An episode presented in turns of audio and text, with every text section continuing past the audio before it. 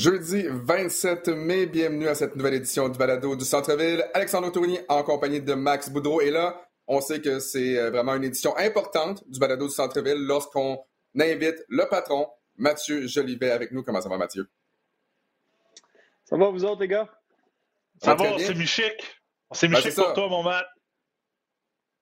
Peut-être qu'il y a des gens à la maison qui se disent Bon, euh, Mathieu Jolivet n'a pas eu le mémo, devait porter un hoodie. Non, non, on voulait simplement se mettre chic pour notre collègue et ami Mathieu Jolivet. Messieurs, enfin, les séries éliminatoires sont euh, amorcées depuis, euh, depuis plusieurs jours maintenant dans la NBA. Et si vous le voulez bien, ben, on va faire un survol justement des séries qui ont retenu votre attention. Mais tout d'abord, ben, la fameuse question traditionnelle pour Mathieu Jolivet, comme il est le producteur euh, au basketball de la NBA sur les ondes de RDS. Mathieu, évidemment, il y a un an, dans la bulle, on a connu euh, une saison et des séries complètement folles. Même l'offre télévisuelle de RDS a été décuplée. On a fait, je pense, quelque chose comme 70 matchs en 70 jours. Euh, à quoi on peut s'attendre du côté de RDS et de RDS2 au cours des prochaines semaines? Ben, on ne se cachera pas, c'est sûr que c'est différent cette année. Euh, première différence majeure en 2020, quand euh, la NBA a établi sa bulle, qui a eu beaucoup de succès, qui a vraiment bien fonctionné euh, du côté d'Orlando. Le sport professionnel n'avait pas recommencé dans son ensemble à l'échelle nord-américaine ou planétaire. Donc, il y avait beaucoup de place pour du basket. On en a vraiment profité. On a trippé. On a fait, je pense, 60 matchs en 73 jours, quelque chose comme ça. C'est sûr que ce ne sera pas ça cette année. Euh, parce que le sport a repris partout sur la planète. Puis euh, une des choses que RDS a toujours voulu faire, c'est avoir une, offre euh, variée le plus possible. ceci étant dit, L'autre, donne différente cette année, c'est l'absence des Raptors. On a été gâtés depuis 8 ans, 10 ans. Bien, évidemment, on ne faisait pas des matchs des Raptors il y a, 6, 7, 8 ans. On a, on, est, on a commencé à faire les séries il y a 3 ans, mais mmh. euh, on a été gâtés avec la, présence des Raptors toutes ces années-là. Non seulement en tant qu'équipe qui se qualifiait pour les séries, mais qui était à prendre au sérieux en série. Et là, euh, pour la première fois, ils ne sont pas là. On vous en avait parlé euh, amplement sur euh, vos dernières balados. pourquoi mhm. ils n'ont pas réussi à, rentrer cette année? Je n'ai pas besoin de revenir là-dessus.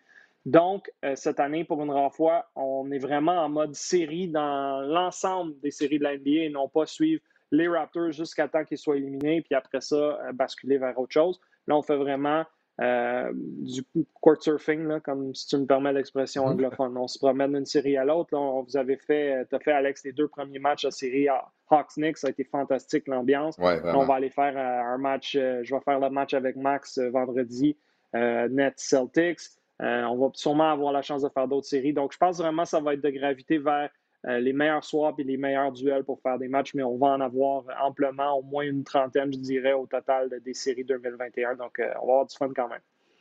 Oui, assurément beaucoup de plaisir. Et c'est un peu là qu'on va voir à quel point au Québec, on a des partisans des Raptors qui vont regarder simplement les matchs des Raptors ou des partisans de la NBA qui vont regarder RDS et RDS2, peu importe les formations qui seront euh, en ondes. Mais écoutez, on a jusqu'à présent, là, on a droit à de bonnes séries éliminatoires. Et on va commencer, messieurs, si vous voulez bien, entre la série euh, opposant les Lakers et les Suns. Une série qui égale euh, un match de chaque côté. Les Suns de Phoenix qui ont remporté le match numéro un, mais les Lakers, menés par une grande performance d'Anthony Davis, a remporté le match euh, numéro 2. Et Mathieu, ce match numéro 2-là était excessivement important pour les Lakers. Et là, on peut se demander également à quel point Chris Paul euh, on sait qu'il n'est pas à 100% mais sa blessure, euh, à quel point ça peut avoir un impact sur le reste de la série? Ah, L'histoire se répète, Alex. c'est vraiment triste de voir que Chris Paul n'a pas euh, l'impact voulu en ce moment. Je sais que la série est jeune, c'est 1 à 1, il a encore le temps de revenir, mais ça fait tellement penser aux séries d'il y a quelques années avec les Rockets quand ils sont passés à un cheveu d'éliminer les Warriors et que Paul se blesse avant le match numéro 6 alors que les Rockets mènent 3-2. Tu dis, il y a vraiment quelque chose dans sa carrière, Chris Paul, qui va lui manquer. Il n'a jamais accédé, il jamais accédé à la grande finale. Et là, on en parle cette année comme une équipe classée deuxième dans l'Ouest qui l'a mené de main de maître. Et peut-être qu'ils ont ce qu'il faut pour battre les Lakers. Et si oui, après ça, n'importe quoi est possible dans l'Ouest quand on regarde euh, les équipes qui sont là. Le Jazz, c'est probablement battable. Euh, les Clippers, les Mavericks, OK, les Nuggets sans Murray. Il y a une opportunité pour Chris Paul et son équipe d'aller en finale s'ils viennent à bout des champions en titre au premier tour. Donc, de voir la contribution que Paul n'est pas capable d'amener lors des matchs 1 et 2, j'espère vraiment qu'il va revenir en force. Devin Booker joue du grand basket. Et pour moi, les Lakers sont prenables.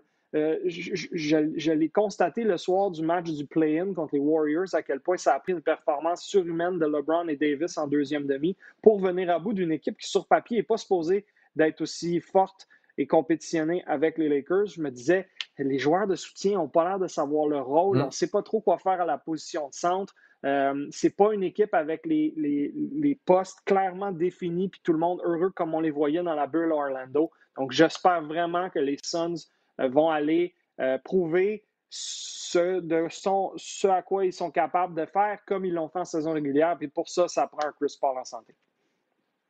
As entièrement raison, mais c'est une des rares fois que tu as les deux premières équipes dans l'Ouest, puis j'en parlais la dernière fois, qui ont un statut, entre guillemets, négligé parce que tout le monde tout le monde pense que les Lakers vont les battre, euh, vont battre Phoenix, même si c'est la deuxième équipe contre la septième.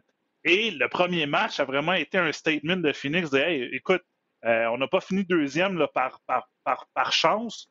Et euh, le, score final, c'était seulement par neuf, mais tout le long du match, là, même le premier quart, 32-25 déjà, euh, j'ai bien aimé la façon que Phoenix a réagi. Là, c'est comme si on a réveillé un peu la bête, on a mis un, doute dans l'esprit des, des, joueurs de Lakers. De, OK, oui, on est les champions en titre, mais il faut quand même prendre Phoenix de façon sérieuse. Puis on a vu les Lakers être extrêmement agressif euh, lors du deuxième match. Ça a fini que ça chamaillait à la fin. Euh, un Montreal Harrell euh, connaît exactement son rôle. Moi, d'après moi, Chris Paul va revenir. Là, je pense pas que c'était aussi grave que, les médias ou que tout le monde a, essaie mm-hmm. de, mentionner. Mais c'est une série, c'est une, position extrêmement difficile pour, pour Phoenix parce que son deuxième, tu as l'avantage du terrain, à peu près, euh, je me souviens plus, une dizaine, 10 000 personnes dans l'aréna. Mais tu as comme ce rôle de négliger là parce que tu joues contre les champions en titre. Puis même, euh, si tu regardes juste les, parieurs, tout ça, tout le monde pense que les Lakers vont, finir par se réveiller, euh, enlever la rouille, puis, puis accéder à la grande finale, puis même gagner le titre.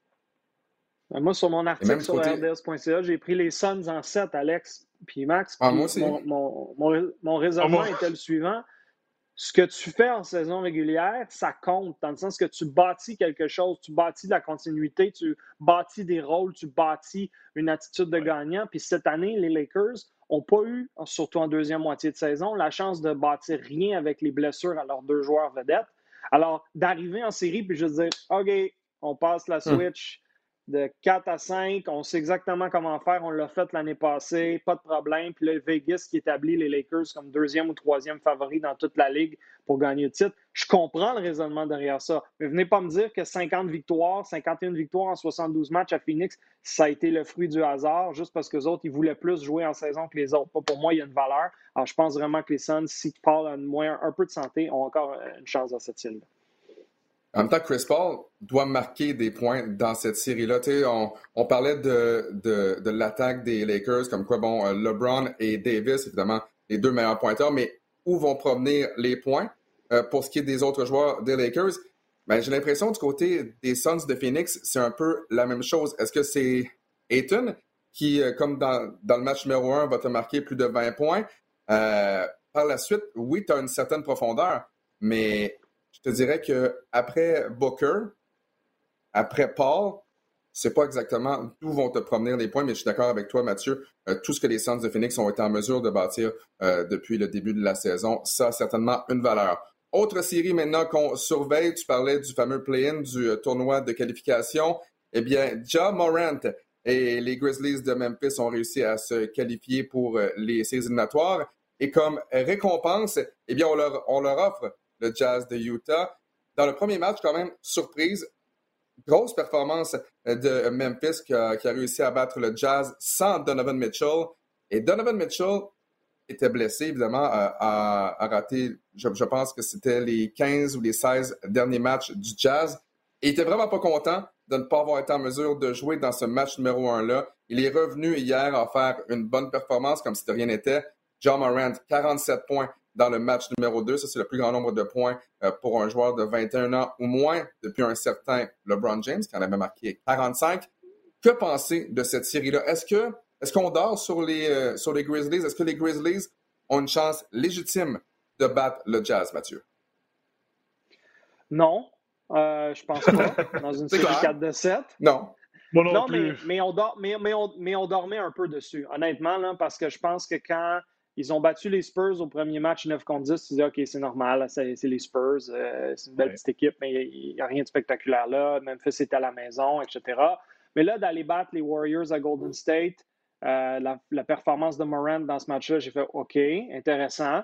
Et là, après ça, d'aller match numéro un, deux jours plus tard, à, Utah, je comprends que Mitchell n'était pas là, mais encore une fois, on, a constaté à quel point Morant pouvait lever son jeu d'un cran dans les gros matchs, à quel point Dylan Brooks est un joueur Dylan Brooks, ouais. Le lié canadien, là, wow! Défensivement, super solide, physique, gamer, entre guillemets. Euh, capable de réussir des gros tirs. Euh, je pense que Nick Nurse a vraiment hâte que les, Grizzlies soient éliminés en, face aux Jazz parce qu'il veut récupérer Dylan Brooks puis il veut l'avoir sur son 5 partant pour essayer de qualifier son équipe pour les Olympiques. Euh, Valanciunas, on sait ce qu'il peut te donner, Jaren Jackson, etc. Donc, je pense pas qu'ils vont battre le Jazz dans un cadre de 7, mais je pense définitivement qu'ils sont en train de montrer que dans les prochaines années, ils vont être une équipe top 8 dans l'Ouest avec un meneur de jeu dynamique comme Morant qui a ah. peur de rien. Il y a eu un bloc hier là, où, Gobert lui a rappelé pourquoi il était le joueur défensif de la mais sinon, Morant, euh, Aléo renversé, euh, toutes sortes de paniers acrobatiques, des gros tirs. Je l'adore, ce gars-là. C'est sûr qu'il est, très fort. Fait je pense qu'ils vont manquer de ressources ultimement avec leur banc et leur manque de profondeur face au Jazz. Et après que justement Rudy Gobert a bloqué John Morant, John Morant est allé voir Rudy Gobert, il a dit Je vais continuer à t'attaquer quand même. Honnêtement, John Morant a peur de personne. Euh, souvenez-vous de son dunk qu'il a raté contre Kevin Love dans le temps des fêtes, euh, pas Noël qui vient de passer, l'autre avant a tenté de lui sauter par-dessus. Honnêtement, John Morant n'a peur de personne. Max, si tu le veux bien, on va passer dans l'Est, euh, série entre les Bucks de Milwaukee et le Heat de Miami, série revanche. On a eu droit à un match numéro un très serré, buzzer beater au quatrième quart euh, de Jimmy Butler pour permettre donc au Heat de, créer l'égalité et de pousser le match en prolongation. Tout ça pour perdre son tir avec euh, moins d'une seconde à jouer de Chris Middleton. Et le match numéro 2, euh, ça n'a pas été nécessairement très, très beau pour le Heat de Miami. Qu'est-ce que tu retiens de ces deux premiers matchs? Ben, qu'est-ce que je retiens, c'est que cette série-là, dès le début, je me suis dit, OK, les Bucks sont troisième. Je pense qu'ils sont meilleurs que, la position qu'ils ont fini cette année. Mais on a vu les ajustements qu'ils ont fait tout au long de la saison. La façon qu'on joue avec Antetokounmpo, euh, c'est un joueur qui, pose de plus en plus d'écrans que dans les années précédentes. le fait qu'on est allé presque all-in pour aller chercher un Drew Holiday, un joueur qui est capable de manier le ballon, un joueur qui est capable de jouer défensif. Mais la série piège, c'était contre le Heat parce que le Heat sont capables de jouer l'excellente défensive. Puis Bam Adebayo est un joueur qui est capable de contrer, entre guillemets, là, euh, en, lettres minuscules, si je peux dire, euh, Yannis ah. Puis le premier match, euh, écoute, ça a été, bah, comme tu dis, là, extrêmement serré. Puis je me suis dit, ah, écoute, euh, ils sont, oui, Miami joue à Milwaukee, c'est sur la route, mais ils sont encore dans la tête des Bucks de l'année passée. Puis le deuxième match a été complètement l'effet contraire. On a je pense, dès le premier quart, il me semble c'était 46 points là, des Bucks. Euh, réussite tir de trois points après trois points. Puis on voit vraiment là, que, que Coach Budenholzer s'est ajusté. Euh, puis même, on a remis Brooke Lopez à l'intérieur. Je pense que euh, de ces belles années là, à, Brooklyn, euh, c'était un joueur qui était extrêmement dominant à l'extérieur, à l'intérieur. Puis dans les dernières années, là, on se souvient contre les séries contre les Raptors, là, deux ans, l'année passée dans la bulle. Euh, il n'allait même pas chercher trois rebonds ou quatre rebonds par match parce qu'il faisait juste se tenir sur la ligne du trois points. Là, on l'a mis un peu plus à l'intérieur. Donc, on a changé un peu les schémas. Est-ce que la série est basculée? C'est avantage 2-0. Est-ce que je pense que Miami va peut-être gagner un match à la maison? Ça va se finir, d'après moi, en 6. Euh, j'avais mis Milwaukee en 7. Euh, je m'attendais à une série extrêmement serrée, mais c'est là qu'on va voir les ajustements de, coach Paul pour, euh, pour le Heat. Mathieu, hier, tu me parlais d'une barrière psychologique. Une, barrière psychologique pour les Bucks de Milwaukee. Cette barrière-là, pour toi, ça représente quoi? Est-ce que c'est de battre le Heat? est-ce que c'est de se rendre jusqu'en finale de la NBA? Est-ce que tu peux clarifier ce que tu veux dire par barrière psychologique pour les Bucks? Ben, fais la genèse de comment cette équipe-ci est bâtie. Tout a commencé avec le repêchage de Yanis. Et mhm. ça a été, on a trouvé une perle euh, au milieu de la première ronde. Personne ne savait quoi, quoi penser de ce jeune homme-là. Il est devenu le joueur de concession qui non seulement a été loin au-delà des attentes, mais a voulu rester dans un petit marché à Milwaukee et prolonger son contrat. Donc là, on a notre pierre angulaire, mais on ne semblait pas avoir trouvé la combinaison l'année passée de comment l'entourer comme il faut. Donc, si tu reviens, il y a trois ans, on était une bonne équipe, mais pas prêt encore. Il y a deux ans, on aurait probablement dû battre les Raptors euh, en avance 2-0 dans la série, puis mm-hmm. on, est passé mm-hmm. trois fois proche de gagner le match numéro 3. S'ils gagnent le match numéro 3 Toronto, qui se termine en deuxième prolongation, la discussion, on ne parle pas des Raptors en tant que champion de, 2019. Là. Euh, donc, il y, a eu un, blocage là qui a fait très mal. L'année passée, dans la bulle, catastrophe, on se fait sortir par le Heat, personne n'avait vu venir ça. Là, oui, comme Max dit, on rajoute Drew Holiday, mais c'est surtout que Yanis continue de se développer. Middleton semble meilleur et les autres joueurs de soutien comprennent leur rôle. Il faut absolument commencer par battre le. Oui, Bryn Forbes, euh, combien de tirs de trois points au match numéro 2? Donc, ça aussi, c'est une arme importante pour eux. Donc là, écoute, il faut absolument qu'ils battent le Heat. Ça, c'est la, première, euh, euh, la première ébauche, il n'y a aucun doute. Et après ça, j'aurais dit, selon moi, c'est leur année dans l'Est pour sortir de l'Est et aller en finale. Mais là, tu as formé un Big Three à, Brooklyn qui vient peut-être de changer la donne, mais ils ont eu des matchs extraordinaires en saison régulière, les Bucks et, les Nets. Euh, je pense pas qu'Yannis a peur de, Durant et je pense pas que personne du côté des Nets peut ralentir Yannis. Ça pourrait faire une série de deuxième ronde exceptionnelle qui serait mm-hmm. essentiellement une finale de l'Est avant la finale d'une certaine façon.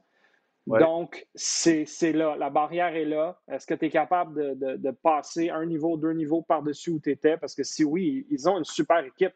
Mais là, la donne a changé dans l'Est, puis il ne faut pas prendre le Philly à la légère non plus. Philadelphie a une bonne équipe, puis ils ont un parcours plus facile pour accéder euh, à la finale de l'Est cette année. Monsieur, le temps file et je sais que Mathieu euh, a une réunion dans une dizaine de minutes, donc on va, essayer de faire vite.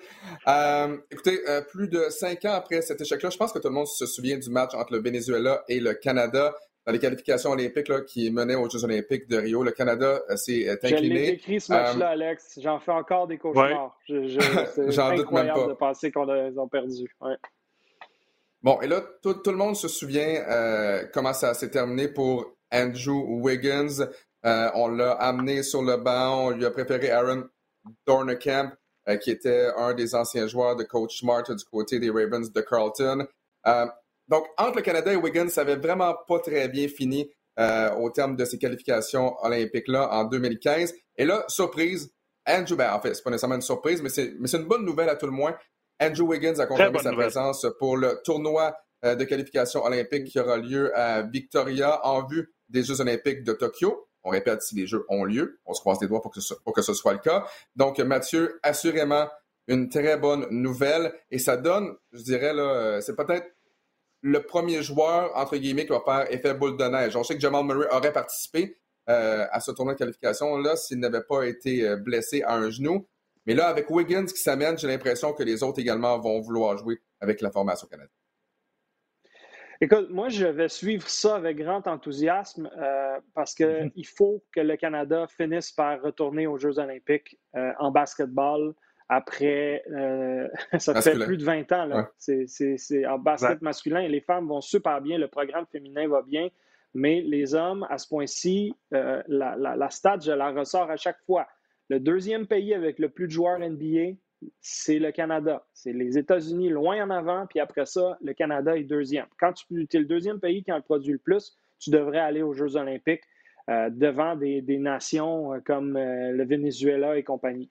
Donc là, euh, ils ont raté la chance facile. Il faut qu'ils prennent le chemin difficile avec un dernier tournoi qualificatif un mois essentiellement avant les Jeux.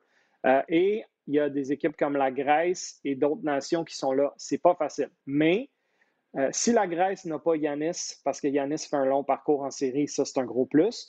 Et le fait que le tournoi qualificatif soit au Canada, c'est un gros plus. Le fait que Nick Nurse soit ton entraîneur-chef, c'est un gros plus par rapport au passé. Je veux rien enlever à Jay Triano puis des gars comme ça, mais Nick Nurse est dans une catégorie à part. Et Nick Nurse est en congé depuis maintenant un mois déjà. Donc, il peut amplement préparer ce qu'il veut faire avec son équipe. Tu commences à avoir des gars déjà disponibles qui se préparent pour le tournoi de qualification. On peut penser que Lugans va vouloir y aller, potentiellement Chris Boucher, potentiellement Kem Birch, Nikhil Alexander Walker. Euh, là, on attend de voir ce qui arrive avec RJ Barrett, avec Dylan Brooks. Euh, tu as des joueurs très intéressants de qualité internationale qui peuvent être disponibles. C'est une opportunité à saisir. Comme tu dis, on ne sait même pas encore si les jeux sont 100% confirmés. Donc, on, va, on, va, faire comme si oui, et on va faire comme si ces autres nations-là vont pouvoir rentrer au Canada sans faire de quarantaine compliquée. Il reste que le Canada a une réelle chance d'aller au jeu pour la première fois depuis Steve Nash à Sydney en 2000. Ils doivent trouver une façon de le faire avec des gars qui ont envie d'être dans l'équipe. ne viens pas me dire tout d'un coup que si tu as Lugans, puis Dylan Brooks, puis RJ Barrett, puis Kelly Olenek, puis Tristan Thompson, puis des gars comme ça, euh, qui sont tous des, joueurs acharnés, des bons joueurs défensifs, des mm-hmm. joueurs capables de marquer des points, des joueurs physiques, tu n'es pas capable de donner le ton à ta qualification, puis aux autres équipes qui vont devoir aller à Victoria, dire vous êtes chez nous, là, puis c'est ici que ça se passe. Euh, fait que j'ai vraiment hâte de voir ce que ça va donner dans les prochaines semaines. Ouais, on va vraiment se croiser les doigts. J'aurai la chance de décrire ces matchs-là accompagnés euh, de William Archambault, encore une fois, si les Jeux olympiques ont lieu. Et Max Boudreau, toi, tu auras la chance de, de, travailler sur les matchs de 3 contre 3 et euh, le 27 mai, ben, ça, marque une journée importante pour la formation canadienne en 3 contre 3. Exact. Euh, donc, euh, le 3 contre 3 qui, sera une nouvelle discipline au jeu, euh, au jeu cet été. Et on n'a pas d'équipe canadienne, malheureusement, qui ont été qualifiées ou qui peuvent se qualifier pour le tournoi. Mais notre équipe canadienne là, va jouer aujourd'hui à midi, 27, 27 mai à midi, je pense qu'il y a deux heures, leur première partie là, du tournoi de qualification en Autriche. Donc, euh, on leur souhaite bonne, bonne chance et euh, à tous ceux qui regardent, là, qui sont habitués de regarder du 5 contre 5 et qui disent Ah, le basket, c'est quand même rapide. Euh, le 3 contre 3, c'est 100 000 à l'heure. C'est incroyable. J'ai déjà fait des, des, des, séances de, de pratique là, pour, pour, regarder les matchs, pour mm-hmm. décrire les matchs et les analyser. Puis, écoute, c'est 10 minutes là, à, fond dans le tapis. C'est c'est extrêmement populaire en Europe, en Asie. Ça, commence à, se développer ici là, du côté nord-américain, mais euh, c'est une belle discipline. C'est une belle solution alternative là, au basketball 5 contre Et Mathieu, je pense que tu as eu la chance de décrire des matchs hein, quand il y avait eu le tournoi ici à Montréal? Oui, la première édition du tournoi à Montréal. Euh, oui, euh, c'était juste en dessous du pont Jacques-Cartier, tout près des bureaux d'RDS. J'étais avec Will. Euh, il y avait une installation vraiment fantastique, étonnante, avec un chapiteau par-dessus euh, le terrain. une chance d'ailleurs parce qu'il n'y a plus pendant la, première, soirée de compétition. Mais les gens ont réagi avec enthousiasme. Je pense qu'on a compris à quel point c'était un style de basketball complètement différent. Dès qu'il y a un panier qui est manqué, on ressort la balle. Il y a des stratégies après un panier de l'adversaire. Il faut être extrêmement coordonné, il faut être un bon tireur, il faut avoir une chimie instantanée d'équipe. Euh, c'est très différent, mais je pense que Max va pouvoir vous le dire à la fin de son expérience cet été euh, pour euh, Radio-Canada et RDS pour analyser ça. C'est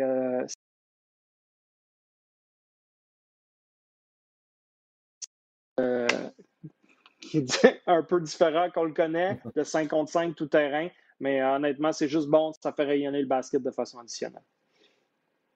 Mathieu Jolivet, merci beaucoup d'avoir pris le temps de nous parler euh, ce matin. On, te laisse à ta réunion qui commence, je pense, dans 1 minute 30. Donc, merci encore une fois. Puis on, se retrouve bientôt à RDS. Merci, Mathieu. Ben, merci, les gars. Puis, euh, Max, prépare-toi. On se retrouve vendredi soir pour un petit Nets Celtics. pas le match de la dernière chance de Boston, mais presque. All right. ouais. OK, justement, Max, euh, parlons de cette série entre les Nets de Brooklyn et les Celtics de Boston. On savait qu'avec la blessure euh, de Jalen Brown à un poignet, et on, rappelle aux gens à la maison, Jalen Brown va rater euh, tout le reste des séries éliminatoires. et le problème, c'est que le reste des séries éliminatoires pour les, pour les Celtics, ben, on parle peut-être là, du week-end. ça pourrait être assez, assez rapide. Ouais, voilà. honnêtement, de tenter de battre les Nets de Brooklyn, c'est un problème. On savait que c'était pour être un problème. Le Big Three avait disputé très, très peu de matchs ensemble, donc Carrie, KD et James Harden. Et là, le problème, c'est non seulement tu as affronté ces trois gars-là, et on l'a vu dans le match numéro 2, si tu surveilles justement ces trois joueurs vedettes-là, ben, il y a un certain Joe Harris qui est capable de t'enfiler les trois points à une vitesse assez euh, vertigineuse, et c'est exactement euh, ce qu'il a fait avec une récolte de 25 points. Est-ce que les carottes sont cuites pour euh, les Celtics de Boston? écoute, je veux pas, je veux pas avoir le gars qui a vendu déjà la peau de l'ours avant de l'avoir tué, mais la pente là, est extrêmement abrupte pour, les Celtics. Surtout que le, Big Three commence à avoir une certaine chimie et jouer ensemble. Puis, on l'a vu, le, premier match, le la première demi, même, je dirais, le premier quart, ça me faisait penser aux, tu sais, dans les tournois de la NCA, tu as les équipes 1 contre 16. Là, tu as l'équipe numéro 1, puis ils ont toujours de la misère à partir. C'est comme si oh, on devrait les battre, là, on va être correct, on est meilleur qu'eux. Puis les, joueurs des Celtics sont arrivés avec le couteau des nains, puis je pense euh, même Boston gagnait par 5 au premier quart. Tout le monde se disait Mon Dieu, qu'est-ce qui se passe? Les, les, joueurs des Nets sont même pas capables de, de, de, faire un tir en foulée. Là. Ils je pense qu'ils ont manqué tous leurs tirs de trois points. Puis là, après ça, tu te dis OK, bon, euh, on va savoir une série. Vas-y. Et même, tu sais, je me, je me souviens, en première demi, Harden, KD, Kyrie ont été horribles. Euh, l'attaque des Nets de Brooklyn n'allait nulle part. Je me souviens bien, là, avec quelque chose comme 8 minutes à faire au deuxième quart, les Nets n'avaient pas encore 30 points. Je pense, qu'on était à 22. Exact. Puis, puis à la mi-temps, Boston est en avance. Là, c'était comme bon, qu'est-ce qui se passe? Est-ce que, euh, est-ce que Boston sont vraiment plus forts qu'on pense? Est-ce que Brooklyn, la chimie, un peu comme Mathieu hmm. disait, qu'est-ce que tu fais en saison? Ça, ça compte aussi. Le fait qu'ils n'ont jamais joué les trois ensemble, ils ont joué, je pense, six matchs au total. Est-ce que ça vient, ça vient jouer contre eux?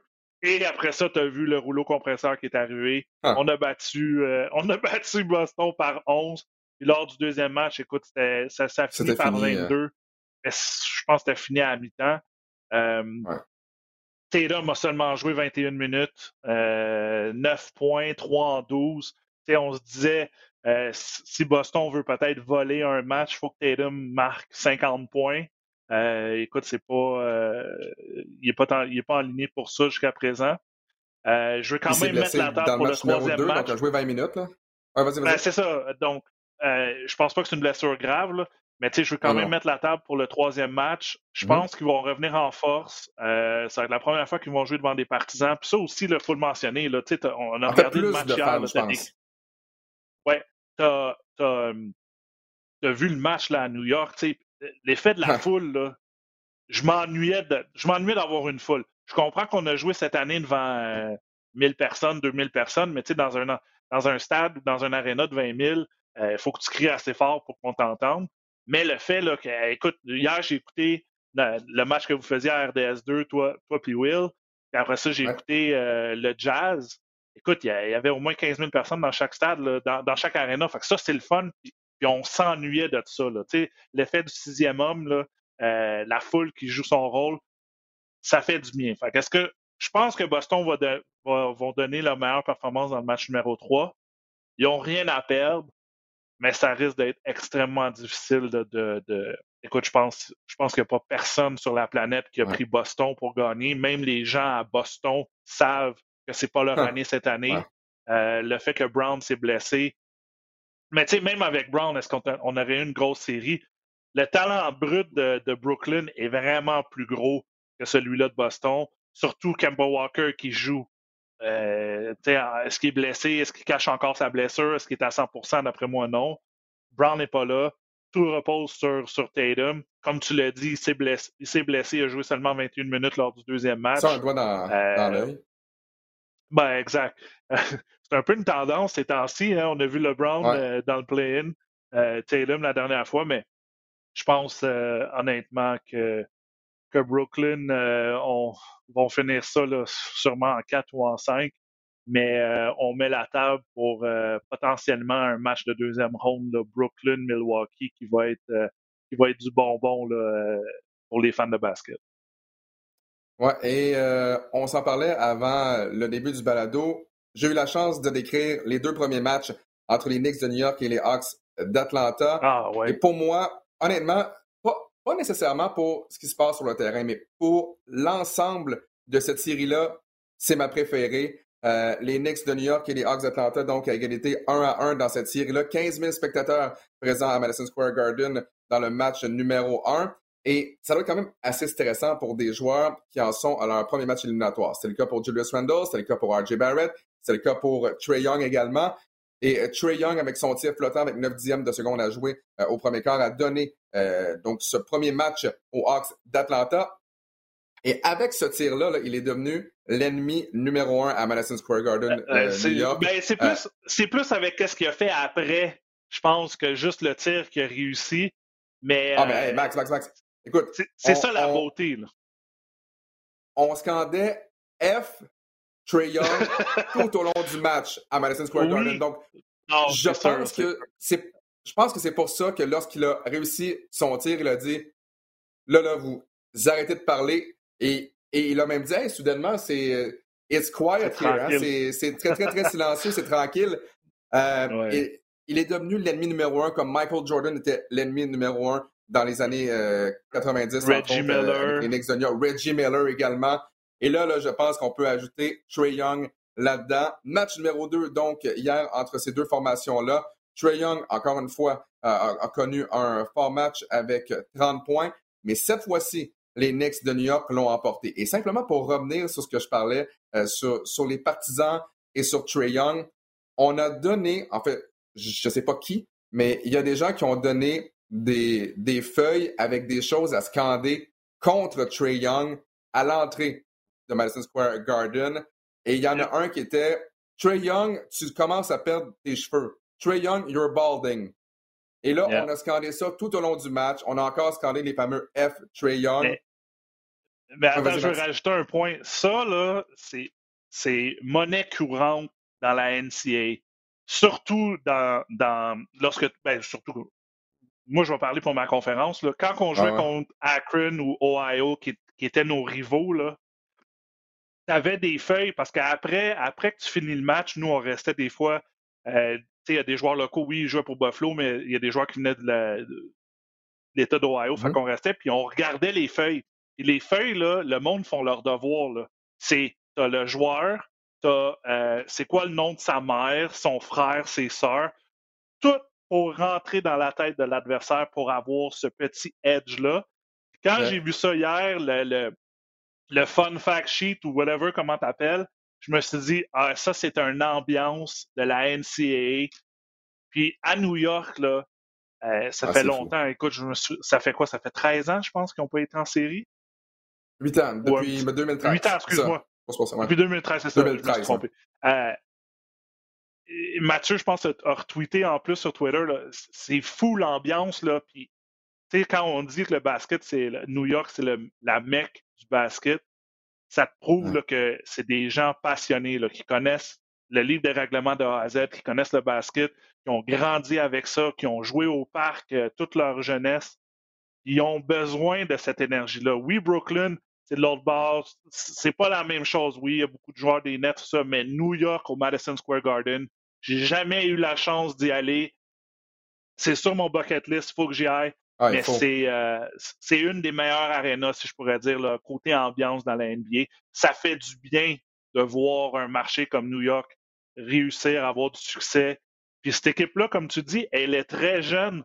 Et, jusqu'à présent, le premier match, on a vu peut-être un, un, peu euh, un peu de joueurs timides. Deuxième match, j'ai vu Randall, première demi, là, ça a été difficile. On dirait qu'il cherchait pendant un bout, là, euh, lui et Barrett ne voulaient même pas tirer le ballon. On a essayé de le donner à Derrick Rose, qui a l'expérience des Une séries. chance que Rose est là. au moins, ben, c'est sûr.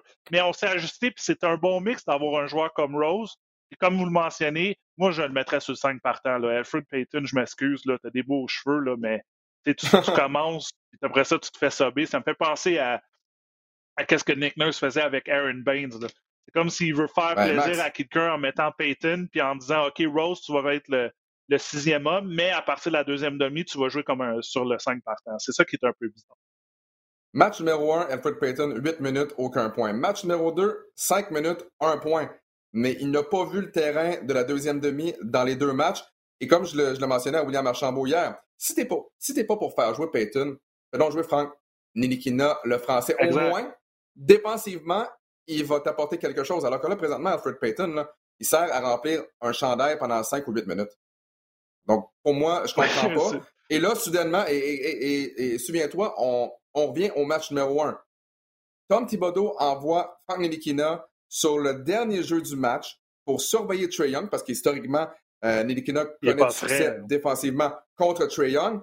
Il a joué une minute en première demi, et cette minute-là, ben, ça fait peut-être une heure et quart qu'il a joué.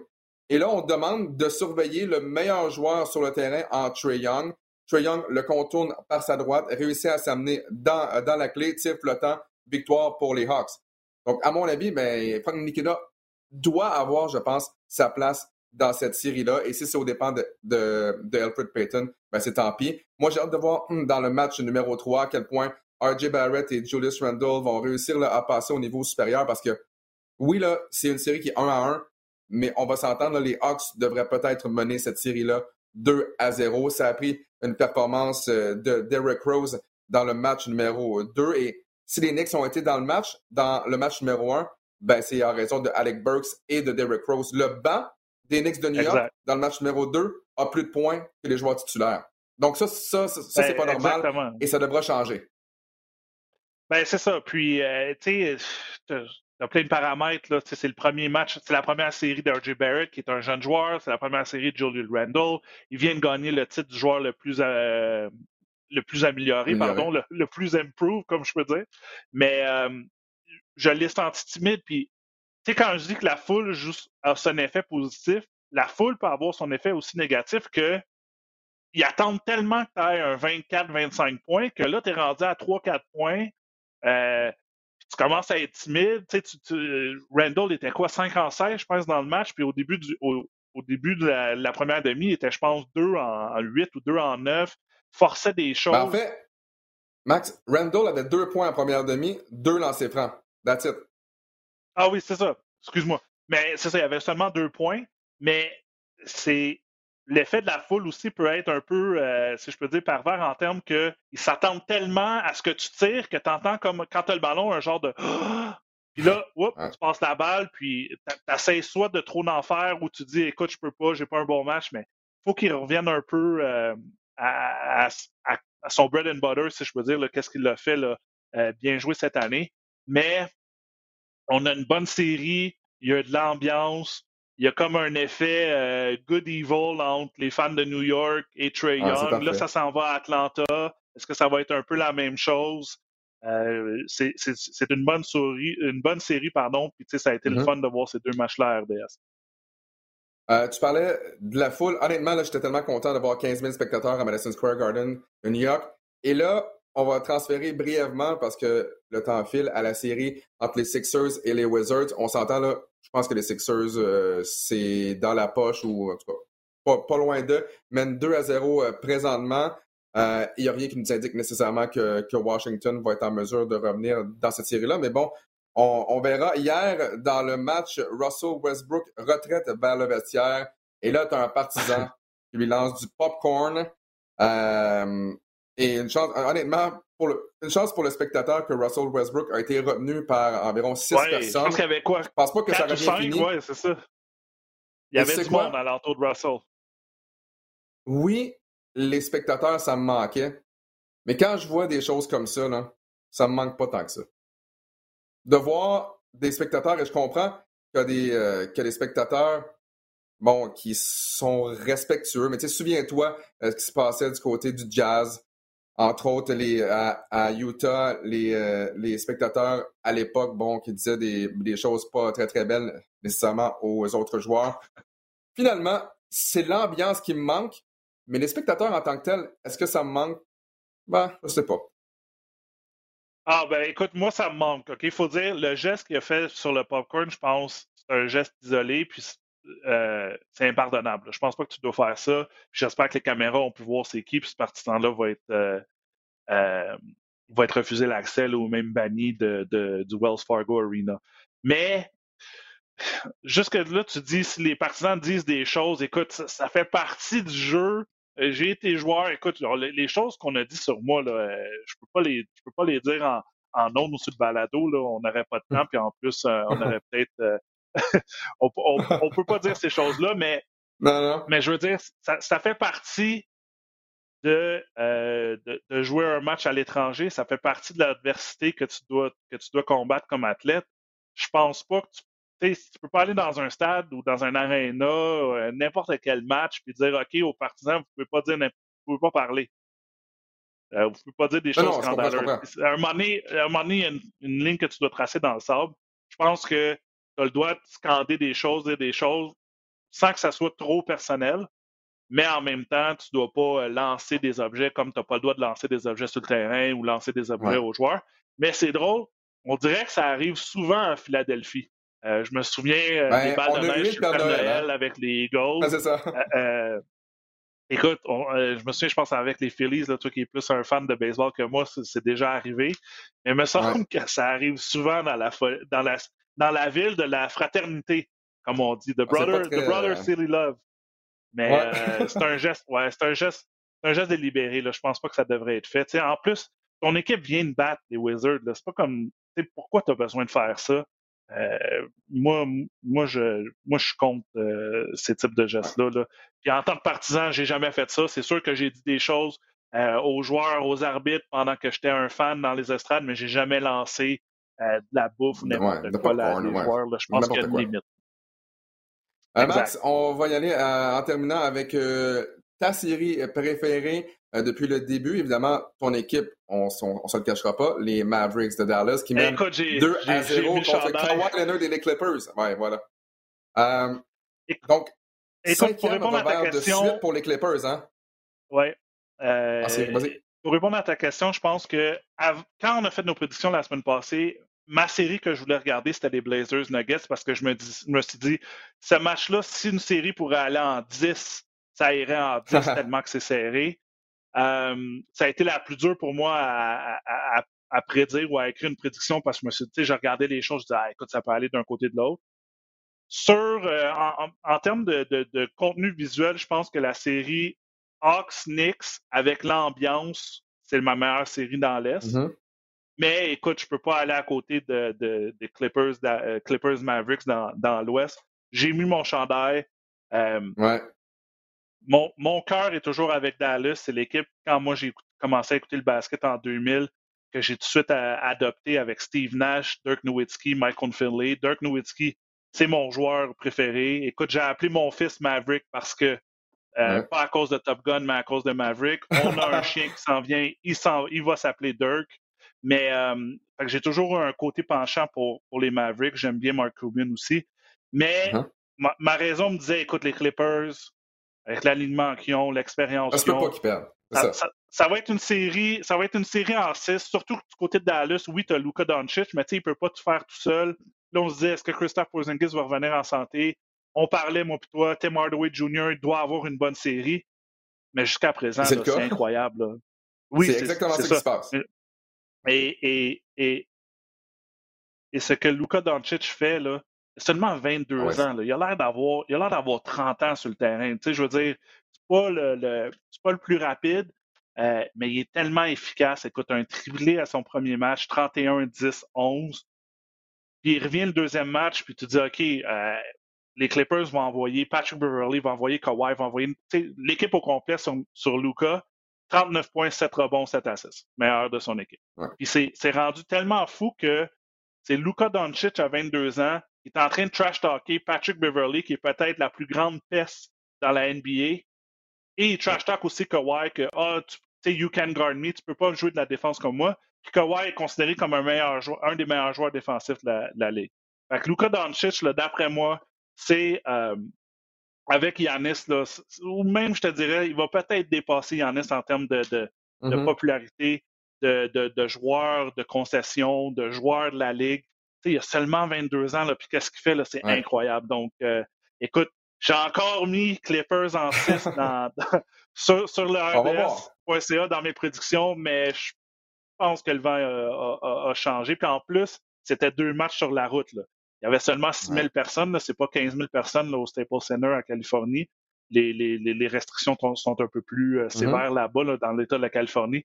Mais là, ça s'en va à Dallas. Et au Texas, je ne sais pas si tu as regardé des, matchs des Rangers au ah Texas, c'est plein. Du monde. Il va y avoir 18, 19 000 personnes au Texas. Et là, on a l'avance 2-0 dans la série. La pente est extrêmement abrupte là, pour les Clippers. Ça risque d'être difficile.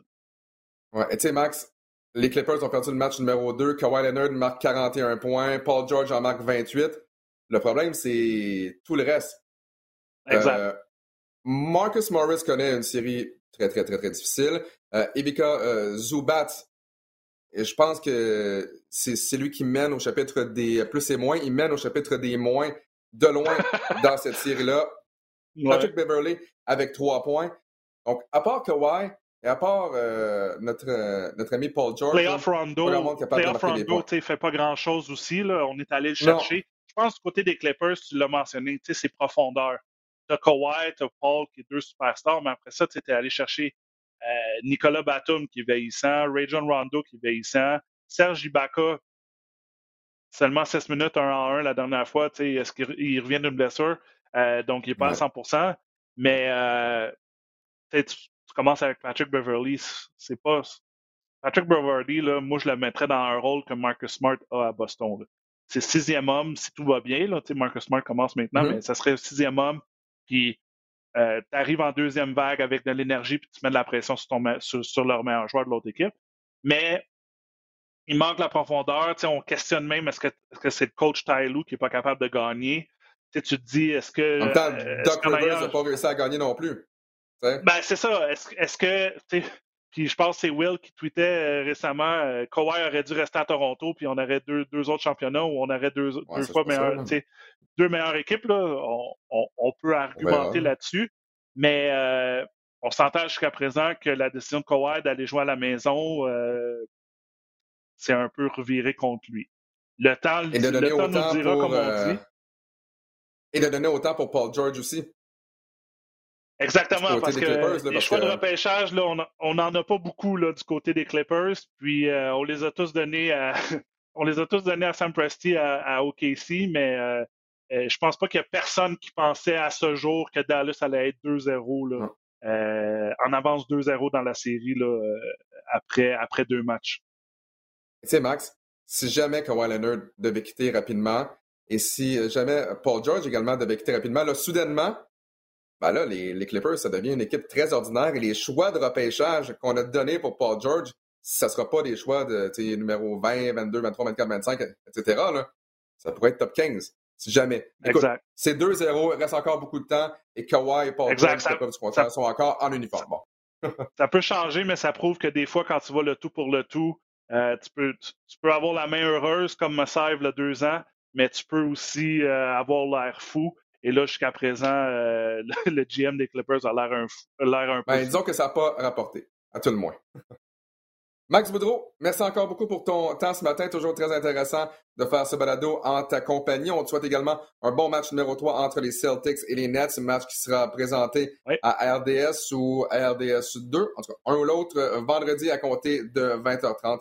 Tu y seras en compagnie de Mathieu Jolivet. Et pour notre part, ben, on se retrouve dans une semaine, jeudi, le 3 juin, déjà le mois de juin qui arrive à grands pas pour une autre édition du Balado du Centre-Ville. Donc, encore une fois, merci à Mathieu Jolivet pour sa présence. Et Max, très, euh, j'ai très hâte de te retrouver dans une semaine. Donc, le jeudi 3 juin, juin, oui, pour une autre édition du Balado du Centre-Ville.